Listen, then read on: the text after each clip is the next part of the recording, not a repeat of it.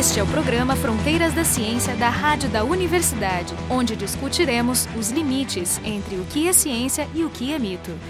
No programa de hoje temos a, a doutora Maria Tereza Vieira Sanseverino, que é aqui do Serviço de Genética Médica do Hospital de Clínicas de Porto Alegre, e professora de Genética Médica da PUC, e consultora da clínica Fertilidade, de fertilidade aqui em Porto Alegre. E o outro entrevistado é o Ricardo Zambuja, que é embriologista e é o diretor do Laboratório de Embriologia do Fertilidade.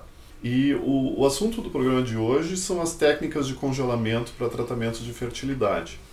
O pessoal do programa, eu, Marco de Arte, o Jefferson Enzon e a Carolina Brito, do Departamento de Física da UFRGS. Com essa mudança do, do estilo de vida das, das mulheres, uma das, das consequências é que as mulheres têm, deixam para ter filhos mais tarde e se sabe que existe um problema eh, associado a isso, né, que a fertilidade da mulher cai com a idade e uh, conforme o tempo passa existe também um, problema, uma possibilidade de maior problema no embrião. Então, eu queria que a Maria Tereza comentasse um pouco sobre como é que é essa curva de fertilidade feminina de uma mulher né, considerada normal.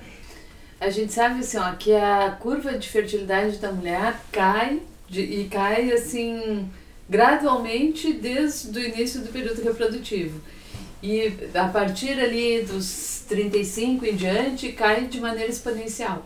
Ah, no fluxo inverso, uma curva espelho dessa é a curva de anormalidades cromossômicas. Então, por exemplo, a gente media antes em recém-nascidos com síndrome de Down, que é uma alteração cromossômica, né, de assim, por atrapalhação da meiose, quer dizer, não se separam os cromossomas, no caso, quando isso acontece com o cromossoma 21, resulta na trissomia 21, que, que acontece nos bebês com síndrome de Down. Então, se a gente pega a curva de recém-nascidos com síndrome de Down, ela é uma exponencial. E o ponto de quebra fica ali em torno dos 36, 37 anos. Ou seja, né? a partir dessa idade, os bebês. A probabilidade aumenta muito. Né? A correlação entre a idade da mãe e a idade materna e, na, no, tipo das, de... e a frequência de bebês com síndrome de Down. Então, tipo assim, ó, uma mulher de 20 anos, uma mãe de 20 anos, a probabilidade que aquele bebê nasça com a síndrome de Down é mais ou menos 1 em mil, mil e alguma coisa. Aos 30, mais ou menos 1 em 900. Aos 35, 1 em 375. E aos 40, 1 em 100 aos 45, 1 em 20. Mas essa probabilidade ela não é aleatória, ela deve estar correlacionada com outros fatores também. Não é toda mulher nessa idade que tem uma chance de 1 em 20. É toda mulher nessa idade que tem uma chance de 1 em 20. Não depende de outros fatores. Não também. depende não de outros perfil, fatores. Não não, não, não depende de outros fatores. Mas assim, parece que algumas mulheres têm como se fosse um desvio dessa curva sabe, assim, em idades mais jovens com maior número de interações, assim. Mas, assim, na verdade, em probabilidade geral, epidemiologicamente, a gente considera qualquer Se falava essa questão do primeiro ou do segundo filho, né? Dizer, é, como se a, a, uma pessoa que tivesse o primeiro filho em idade, em, em idade maior ter, é, ia ter muito mais chance da trissomia do que uma pessoa que, que se fosse segundo filho. Isso é verdade ou é mito? Não é verdade, isso é mito. Isso é mito, isso é mito tá? Isso ah, porque assim, a, a, a, ter tido outros filhos interfere em outras variáveis obstétricas, mas não na questão da qualidade do óvulo nem na, ah, na saúde do embrião. E qual é, qual é a diferença? Tu falaste que, que, são, que são problemas cromossômicos, né? E aí, normalmente a gente se refere a problemas genéticos, mas tem a diferença entre problema cromossômico e problema genético. E, e a idade ela influencia em problemas cromossômicos, mas não em problemas genéticos e não em problemas genéticos, tá? A gente sabe assim, a idade paterna avançada, só que daí é num conceito de bem maior uh, idade em relação à mulher, mas aumenta assim aí os problemas genéticos. o que seriam os problemas genéticos? Mutações gênicas, uhum. né? Porque o cromossoma é uma cadeia de DNA, né? Assim, é uma fita de DNA grande, toda enroladinha em proteínas. E a mutação gênica é um pontinho, um único gene lá dos 23 a 25 mil genes que a gente tem, uma mutação em um único gene. É um defeito microscópico comparado com um defeito macroscópico, que seria o é, cromossomo. por aí. É, o genético é mais difícil de detectar, né? O genético é mais difícil de detectar. Assim, esse efeito da idade paterna, na verdade, a gente tem por estudo epidemiológico de malformação congênita de recém-nascido. E aí compara a idade dos controles com as crianças com osteogênese imperfeita, a condroplasia, que é o nanismo clássico, e média de idade paterna é maior nos casos dessas situações do que nos controles. E a gente entende por que, que a, fertilidade, a fertilidade mesmo cai tanto nessa idade? Por que, que existe uma, um momento a partir do qual essa coisa despenca? É, o que a gente sabe, assim, ó, a produção de óvulos diminui com o tempo, porque a mulher já nasce com a bagagem eh, de óvulos que ela vai ter. E gradualmente vão se perdendo esses óvulos a cada ciclo, né, ao longo da vida reprodutiva. Isso é um aspecto. O outro aspecto, assim, a gente comenta, assim, o que a gente via era a frequência de bebês com síndrome de Down por trissomia 21. Mas na verdade a gente tem 23 cromossomas e sabe que todos eles podem ter erros de meiose. Então a frequência de abortamentos aumenta muito. Uhum. Assim como a probabilidade de engravidar diminui muito. As duas coisas, então, com Exatamente. Esses outros problemas que tu mencionaste, além da trissomia do, do 21, a curva de aparecimento com a idade mais ou menos segue? É a mesma, é, é a, mesma, mesma, tá? Assim, em recém-nascidos a gente só vê a trissomia 13, que é a síndrome de Fatal, a trissomia 18, que é a síndrome de Edwards, e a trissomia 21, que é a síndrome de Down. E vê a alteração de cromossomos sexuais, né? Tipo síndrome de Klinefelter, que é o XXY, e o XYY, aí não tem nada a ver com a idade materna. A curva de idade para todas essas trissomias é a mesma, né? Só que assim, a trissomia 13 e 18 são muito mais letais. Então aí a frequência em recém-nascidos não chega a ter o mesmo impacto que tem a síndrome de Down. É que existem alterações cromossômicas que são compatíveis com a vida e tem outros que não. Então aquele embrião formado tendo essa incompatibilidade vai causar o aborto, não vai, vai causar não implantação. Então a, a mulher não engravida e não se sabe exatamente por quê principalmente mulheres mais velhas. E aí faz estudos genéticos e muitas vezes se observa essas alterações cromossômicas assim, como uma explicação a da causa da de, gravidez. É, a dificuldade de gravidez é a, a qualidade do embrião. Exato. Justamente. E a qualidade genética dele. A gente sempre faz a diferença entre a qualidade do embrião e a qualidade do meio ambiente uterino. Né? Uhum. As duas coisas são, uh, têm essa correlação com a idade. Porque a gente ouve falar de pessoas que, que engravidam com 60 anos. É, uma pessoa de 60 anos ela vai engravidar porque ela recebeu embriões de outra pessoa. Ou seja, o ambiente uterino o dela está... O ambiente uterino ele está apto a receber aquele embrião e implantar. Ou seja, ele e... degrada menos com a e, idade é. do que a qualidade do, do embrião. Do embrião. É, o que tem assim, ó, a curva de doenças comuns né, aumenta com a idade. Então, diabetes, hipertensão. Então, na verdade, seriam esses outros fatores de risco para complicação obstétrica, mas daí não haver. Não. Do, ponto, do ponto de vista seletivo, eu, eu imagino que essas doenças que são letais, né, logo do nascimento, ou mesmo que trazem dificuldades para a pessoa, elas deveriam ter sido selecionadas negativamente em algum momento, né? Então eu, eu acho curioso que elas ainda persistam. Mas elas É. são selecionadas. Porque assim, ó, o que a gente sabe, assim, por exemplo, se a gente fizer o estudo cromossômico de restos ovulares material de aborto, no mínimo 50% das vezes tem anomalia cromossômica. E essa é a causa do abortamento. Então isso é um mecanismo de seleção natural. E a gente já achava isso uma grande coisa. E agora, né, Ricardo, assim, fazendo os, o diagnóstico genético pré-implantacional, quer dizer, testando os embriões, a gente vê que assim, o que chega a abortar já é a minoria das concepções alteradas. Então, é bem uh, o que acontece assim, essas alterações muito graves e inviáveis, o embrião não chega nem a se implantar. Então, são gestações que não são nem detectadas. Nem Né? detectadas. né? Nem, exatamente. É uma falha. Não É, uma- é, exatamente. E a- as curvas né, de fertilidade que se sabia, assim, ó, que as chances de engravidar depois dos 40 numa fertilização assistida, quer dizer, já com o mecanismo, sem o diagnóstico genético pré-implantacional, essa chance já é menos de 10% a partir dos 40 e quase zero a partir dos 45, É, com os 40 próprios óvulos. Ah, quer dizer, tu 42 pega- anos para cima, A gente sabe que é um embrião, sabe que foi fecundado, implanta ele e aí a chance a partir dos 45 é zero, quase. Quase é zero. praticamente zero. 40 anos está em 25%, por- de 25 a 30% de, de gravidez. E agora, se vocês fizerem o, o, o teste genético, aí deve aumentar, né? Vai, Ou seja, aumenta fazer uma pra- triagem. Sai 45, 50%, 50%. Mas, eu, mas agora me Mas daqueles que são, daqueles que, que os embriões vêm com diagnóstico normal. Ou seja, mas, se, mas digamos que a mulher, agora vamos entrar na parte do congelamento, se a mulher congelasse os óvulos aos 35 anos, Esse é o que vale. Tá, É a então idade dela no momento do congelamento. Não vai ser daqui a 10 anos quando ela descongelar. se a mulher fizer uma, uma, uma, uma fertilização assistida aos 45 anos, com o óvulo dos 45 anos, aí a probabilidade é zero. Exato. Sim, mas sem a triagem, porque tem a possibilidade de se fertilizar muitos deles, fazer a triagem, separar os que são geneticamente saudáveis e aí a chance vai para 50%. Justo. Só que a probabilidade de tu achar um embrião geneticamente saudável aos 45 anos é baixíssima. Né? É menos de 1%. Uma, uma curiosidade que eu tenho, que a mulher nasce com os óvulos, mas tem a questão de que ela, a- mulher ovula né, uma vez por mês, um óvulo por mês, uma espécie de maturação mensal. E quando a gente fala ah, que é para extrair os óvulos e, e, e depois para congelá-los, a mulher toma hormônios né, para estimular os óvulos. Quando ela estimula, ela estimula que exista a formação de mais óvulos ou que aqueles que já existiam eh, entram em estágio de maturação mais rápido? O que, que acontece? Cada ciclo menstrual, vários folículos, cada dentro dos folículos estão os óvulos. Os folículos começam o crescimento, mas num ciclo natural, o folículo maior ele começa a inibir o crescimento dos outros, por isso que a, a mulher acaba ovulando só um, só um folículo, só um óvulo.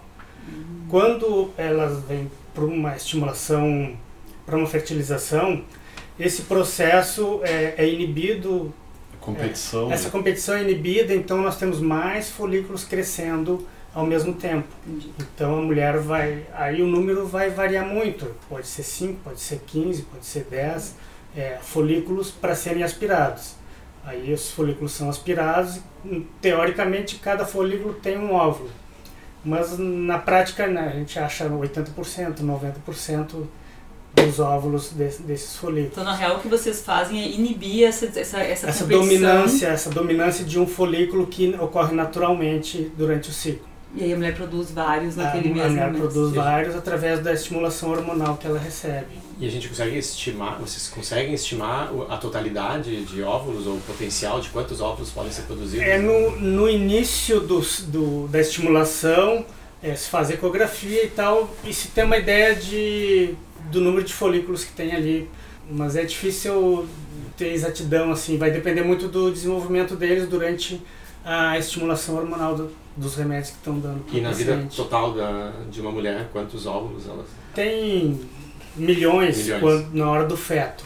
Quando chega na menarca, já ela já tem já está em 100 mil, 200 mil. Então, que é a menarca? ah, quando chega a Primeira men- menstruação, a primeira menstruação da, da Ah, ela da perde mulher. tudo isso ela vai perdendo a partir vida. do momento que nasce, só perde. Mas ela tem muitos, né? Uhum.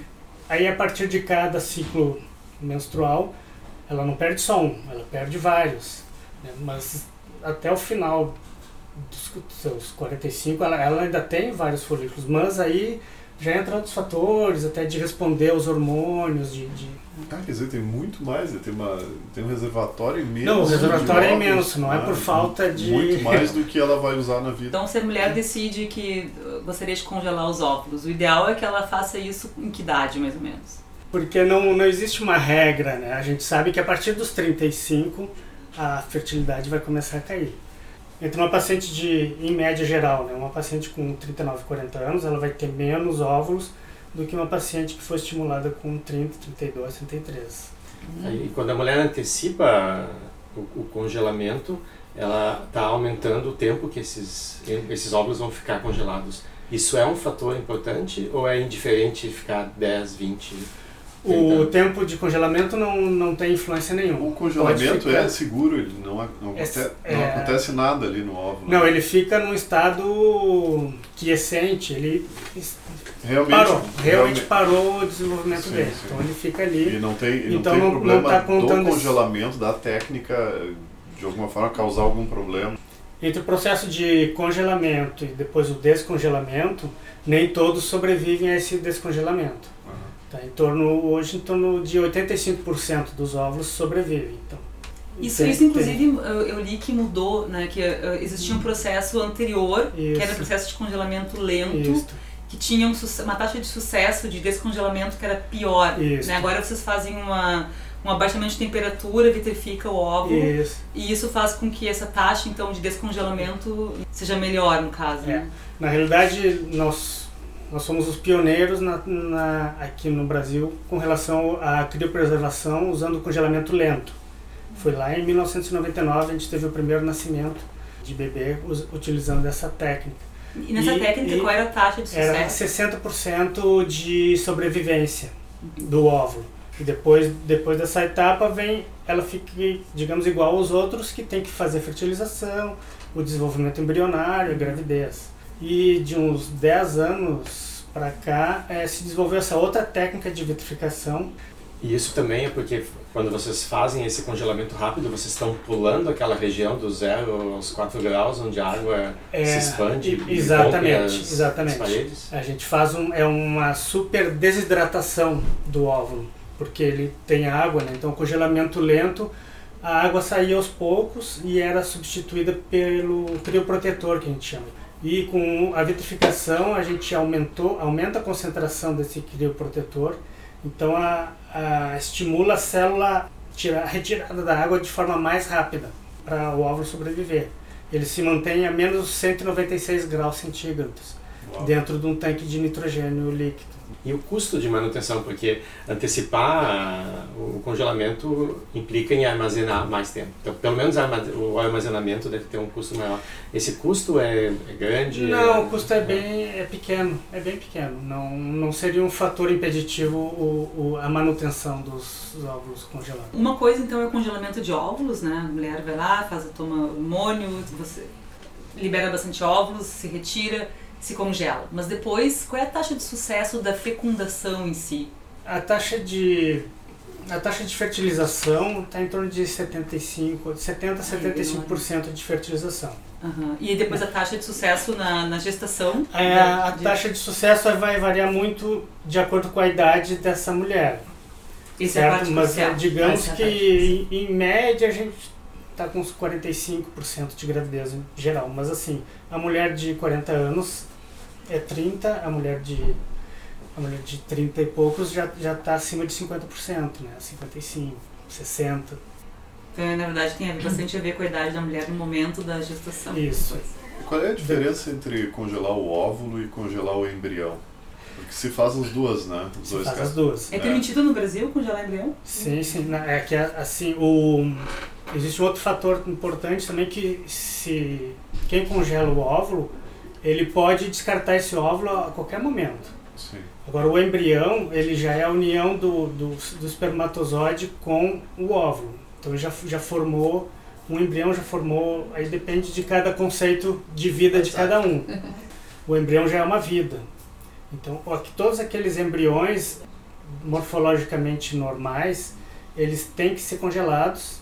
É, se o casal quiser des- descartar esse material depois de 5 anos, ele pode. Mas quantas semanas o embrião tá no momento em que vocês congelam ele? Ele está com dias, né? É, dias Quantas de- células são? É assim, é, o embrião fertilizou, ele tem uma célula só. Uhum. Né? No dia seguinte ele vai ter duas, depois quatro, oito.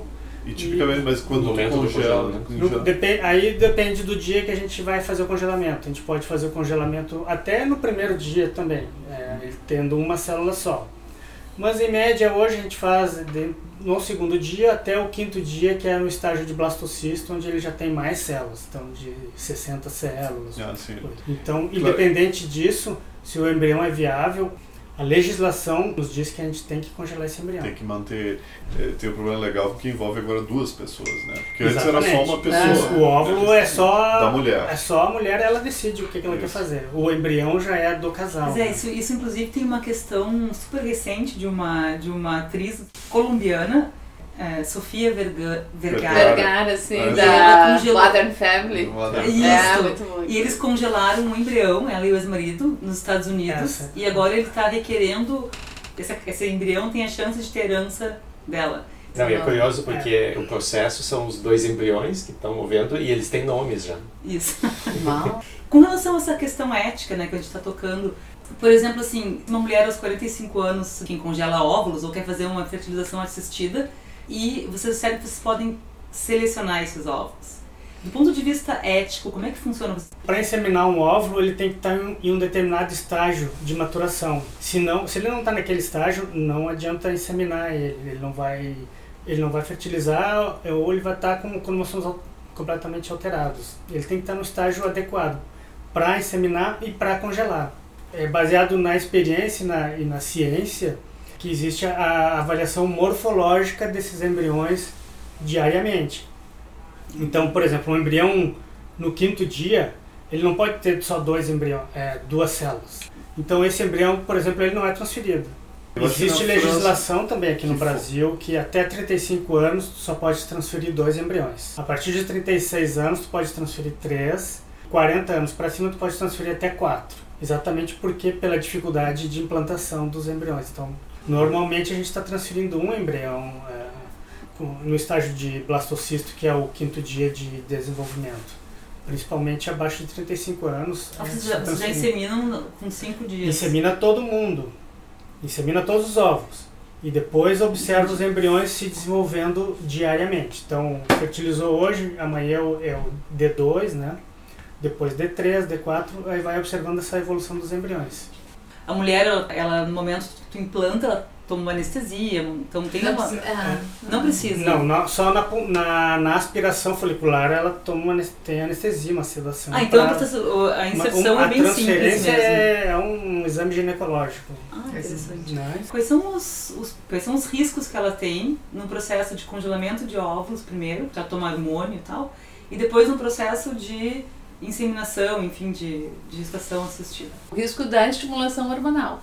A, o risco maior que existia era de superestimulação, que hoje em dia é muito raro, né? Raramente. Porque antigamente poderia acontecer assim, tu estimular mais e aí é, isso tal, trazer consequências mais sérias, até complicações assim. Sim, por exemplo, câncer, né? Eu não, o câncer não... não, a princípio não é um risco que está aumentado.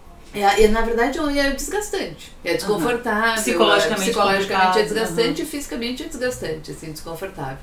Não, o que tem é assim, por exemplo, se tu vai congelar ovos para preservar a fertilidade, por ter um câncer que vai ser tratado, sabe, mulheres jovens com câncer de mama, câncer de qualquer coisa, isso é um congelamento fundamental, assim, tá?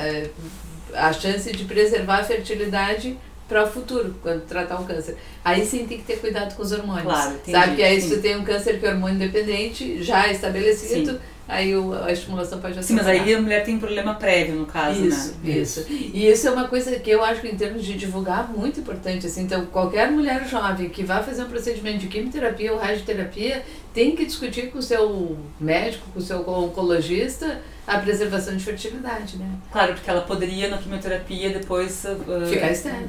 Entendi. O, o mesmo vale para homens? Eu, eu posso congelar o fundamental para homens deve congelar. Como, de uma forma muito mais simples do que o congelamento de óvulos, né? Eu acho que uma coisa importante, Ricardo, de comentar assim, ó, ah, antes não se conseguia levar um embrião do terceiro até o quinto dia. Então, na verdade, toda a evolução do laboratório é que permitiu que se leve um embrião até o quinto dia. E entre terceiro e quinto dia pós-concepção tem uma seleção natural muito grande. Porque as grandes alterações genéticas, o embrião já nem vai chegar no quinto dia. E não conseguia manter o embrião criopreservado também. Então, quer dizer assim, aquele, aquele ciclo começava e terminava ali. Uhum. Aí isso é um grande diferencial agora, quer dizer, tu congela o embrião e pode fazer essa transferência sequencial que tu falaste, quer dizer, assim, em condições melhores e tudo mais. Então, essa a última coisa assim, ó, e a diferença, duas diferenças, uma é tu preservar o embrião, poder congelar, e a outra com diagnóstico genético. Porque uma coisa era transferir quatro embriões, quando a chance de que um fosse normal era menos de 10%. Uhum. E a outra coisa é assim, ó, se tu fizesse o teste genético pré-implantacional, o embrião é normal, aí é mais adequado transferir um de cada vez. É. Porque aí tu já não tem mais essa. Né? Ah, a chance é maior, então tu não precisa colocar Justamente. Uhum. E a outra questão importante, assim, ó, a, a gêmeos, trigêmeos, são controle de qualidade negativo para uma clínica hoje em dia. Sim. Porque se viu assim, a grande complicação dos anos passados da fertilização assistida era a taxa de gemelaridade aumentada e os riscos da prematuridade, da, da multiparidade, do, né, são gestações de altíssimo risco. Então, quer dizer, o casal passava por todo o processo para depois nascer as crianças prematuras extremas, ficar com sequela neurológica grave, com todas as complicações da prematuridade. Então, a grande coisa é conseguir fazer inseminar um. Um. E por isso que o teste genético acaba sendo importante nisso. E, e uma outra coisa que tu comentasse importante também, assim, o teste genético também previne a questão dos abortos precoces. Então, se tu transferir aleatoriamente um embrião, tu aumenta a chance de nascer um bebê com problema, mas também aumenta a chance de perder aquela gestação por uma normalidade cromossômica. Existe alguma legislação para o crescimento do embrião fora do útero? Por exemplo, eu posso usar um embrião para fazer, para observar, para fazer Não. algum experimento? Não, não. Tu usar embrião humano para pesquisa, a pesquisa tem que ter sido autorizada pelo CONEP. Tu vai utilizar embriões que eles foram congelados até 2005 só. Esses são os embriões que tu pode usar para pesquisa. E, e é utilizado para pesquisa de células-tronco, né? Não, não, tu não pode... Além de células-tronco, não, eu não conheço assim outra autorização para Ou seja, tu não né? pode. Quem, as É, mulheres que congelaram embriões depois de 2005 não podem mais doar para pesquisa. Eles- elas podem descartar, mas não podem doar. Por causa mudou? da legislação. Ah, mudou? né? É. Gente, Tá, mudou para pior. eu- eu queria voltar para a pergunta que a Carolina fez antes eh, sobre a questão da seleção dos, dos embriões. Qu- Quais são os, te- os testes que eu- existem hoje que eu posso fazer e para tirar informação sobre aqueles embriões? Por exemplo, é, é claro que a seleção essa ela é feita dentro do universo amostral dos possíveis embriões que aquela pessoa pode fazer. Não estou inventando coisas. Mas com o avanço das, das técnicas, hoje eu já consigo dizer, por exemplo, ó, esses são os embriões loiros, esses são Não. os castanhos, esses são... Até ah, eu li que tinha uma clínica na Califórnia que eles tinham estudado para identificar a cor dos olhos. A reclamação foi tão grande de- que eles pararam de fazer. Não É, podia ser E cor usado. de olho é, é muito higiênico, assim, Muito. não é um Então, único é, É, por- não, por isso a minha pergunta. Minha pergunta era a reclamação porque não tinha dado certo ou Não, porque não, as pessoas é, achavam horrível é, isso? É, horrível, mas para horrível. Ah, sim. não era E- indicado, indicação. Esses pra- testes genéticos envolvem a destruição de uma das células, né? Exatamente. E isso não prejudica Não. o desenvolvimento? existe essa manipulação e vai depender muito da experiência do manipulador, do, do embriologista, de trabalhar com, essa, com, essa, com esse material. Né? Então, na realidade, para fazer uma análise genética do embrião, se retira ou uma célula ou algumas células no estágio de blastocisto, você pode tirar mais células porque Já Ele uns tem mais 60, e o embrião se regenera, não tem problema. E por isso são as células tronco embrionárias, É, né, que têm capacidade de recuperação total. Então, na, na genética, a gente considera que é um período de tudo ou nada. Ou acontece uma lesão e o embrião acaba ali, né, que, né, que aí eu acho que depende a a questão do embriologista, ou as outras têm capacidade de regeneração completa. Na realidade, essa manipulação, essa retirada de células, a gente tira do trofoblasto, que é essa que vai dar origem à placenta. A gente não mexe Na massa na massa celular que vai formar o feto. né? Ah, Então, sim. Existe alguma diferença em termos de riscos para o bebê, de algum, alguma doença? O bebê que vai nascer de uma inseminação artificial, ele é, ele tem algum risco de ser mais, de ter alguns problemas maiores que um bebê que foi, enfim, gestado. concepção espontânea. Isso. É, isso é uma coisa, uma grande ah, questão, assim, né? O que a gente sabe, assim, ó, tem algumas condições genéticas que são raras e a raridade é um pouco menor em bebês de concepção ah, assistida, né? De fertilização assistida. Que são basicamente situações que são do ponto de vista epigenético. Então, não são alterações genéticas propriamente ditas, né? Não se compreendeu até agora quê? qual é o mecanismo, né? Mas assim, tipo uma condição que a frequência é 1 para 40 mil e, por exemplo, se torna 1 para 4 mil. Não é um risco como aquele da síndrome de Down e idade materna que a gente tem números e percentuais absolutos. Então, assim, se a gente compara a frequência de defeitos congênitos em concepção assistida e concepção espontânea, a taxa é um pouco maior. É Um questão pouco maior na, na é, na- assistida. na assistida. E, é um pouco maior. É questão de 0, alguma coisa diferente. E o que tem de diferente são justamente esse tipo de defeito mais do grupo da- das questões epigenéticas. E eu acho uma mensagem muito importante, assim, tudo, por mais avanço que se faça na- nas ah, concepções assistidas, na- no diagnóstico genético pré-implantacional, a idade materna é o principal fator. E esse o congelamento de óvulos não é uma certeza, assim, é um aumento de garantia, mas não é uma, não dá pra, tipo assim, ah, congelei e tô tranquila, não é bem assim, né? Então, no programa de hoje, discutimos a, as questões de congelamento de embriões e óvulos, que são é, essenciais para tratamento de fertilidade. Os convidados do programa foram a doutora Maria Tereza Sanseverino, que é médica geneticista do Hospital de Clínicas, professora da, da PUC, é, consultora da, da Clínica Fertilitar. E o, e o Ricardo Zambuja, que é embriologista, presidente da Associação Brasileira de Embriologistas do Brasil, e é o diretor do laboratório de embriologia aqui do, da Clínica Fertilitar. O pessoal do programa, o Jefferson Arenzon, a Carolina Brito e eu, Marco de Arte, do Departamento de Física da URGS. O programa Fronteiras da Ciência é um projeto do Instituto de Física da URGS.